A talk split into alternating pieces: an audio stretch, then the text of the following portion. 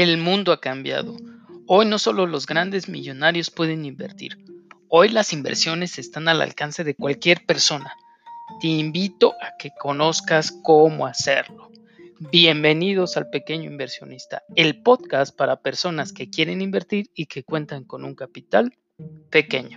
Aquí les compartiré cómo lograr riqueza.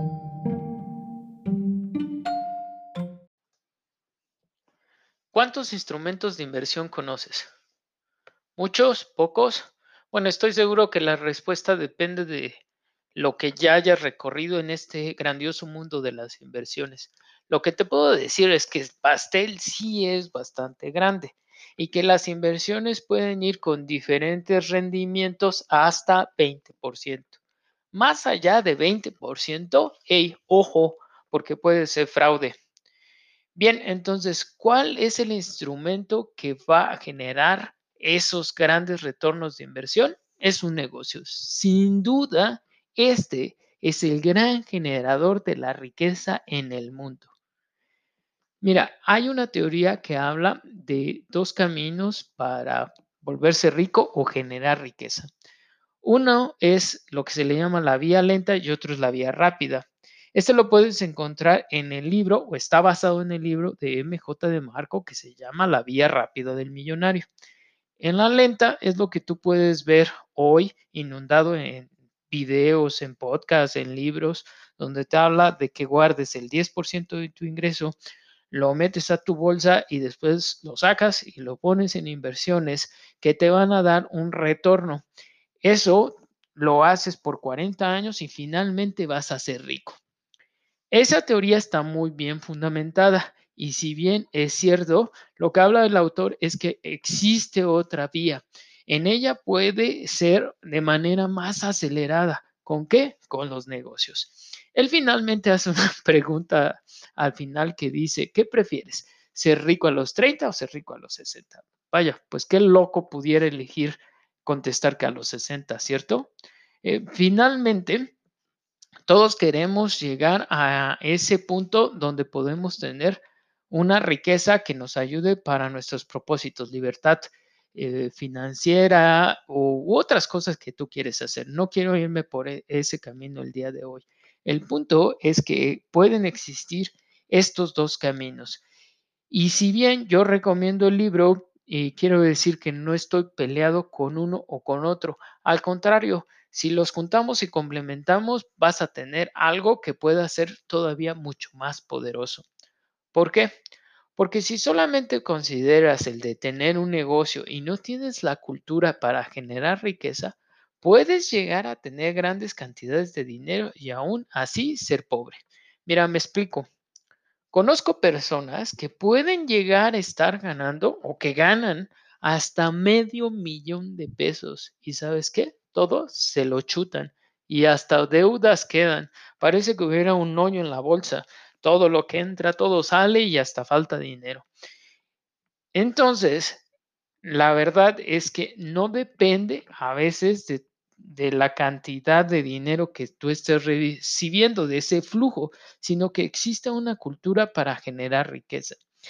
Los dos caminos de los que habla MJ de Marco a mí me parecen fabulosos y escuché más adelante una fórmula que me encantó. Te la describo aquí. Toma tu ingreso, preferentemente que venga de un negocio para que pueda ser cantidades atractivas. De ahí las mandas inversiones y del interés que generen esas inversiones vendrá tu gasto. Por supuesto, estamos hablando de grandes cantidades de dinero que eh, con el puro interés puedas vivir.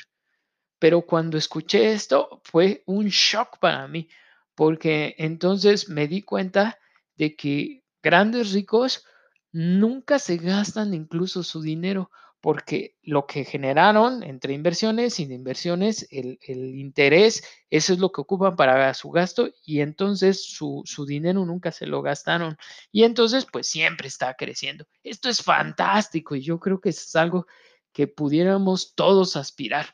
¿No les parece?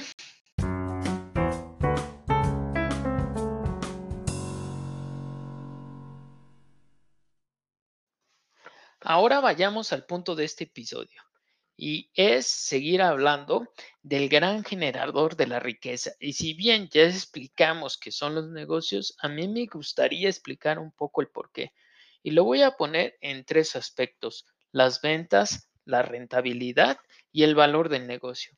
En las ventas, estas pueden ir incrementando, no gradualmente como a veces no lo imaginamos, una línea recta que poco a poco vaya creciendo.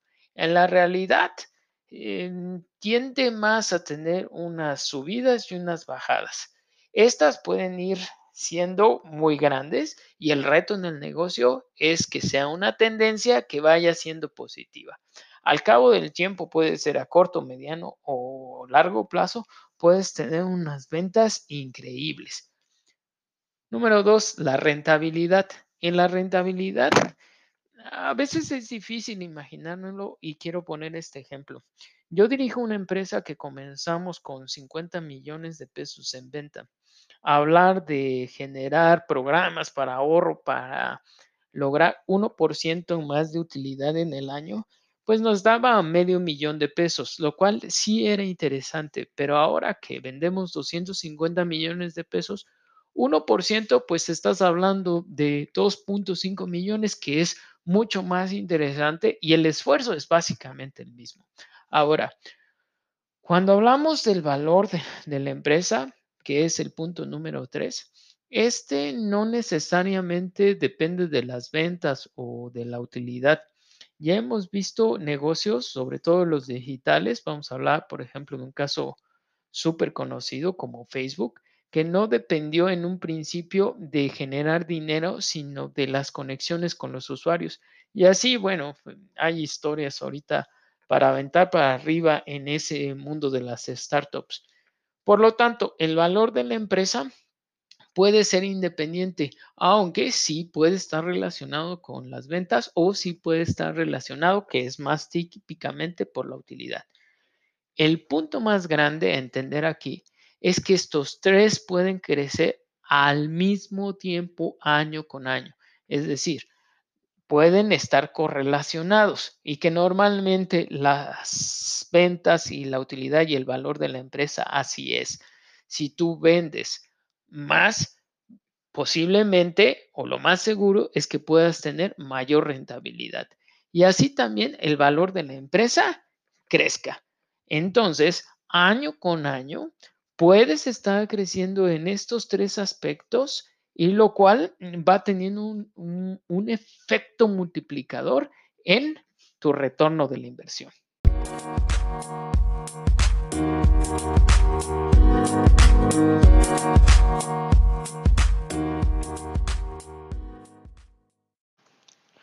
Ahora, todo esto suena muy fácil, pero no lo es. Un negocio es el instrumento para invertir más difícil que existe. Pero si tú ya te sientes listo, da el paso, aviéntate, hazlo. Si no te sientes listo, bueno, siga aprendiendo. Para ello yo te recomiendo el podcast de Luis Ramos, Libros para Emprendedores o Mentor 360. Yo en él aprendí muchísimo. Te lo recomiendo de verdad.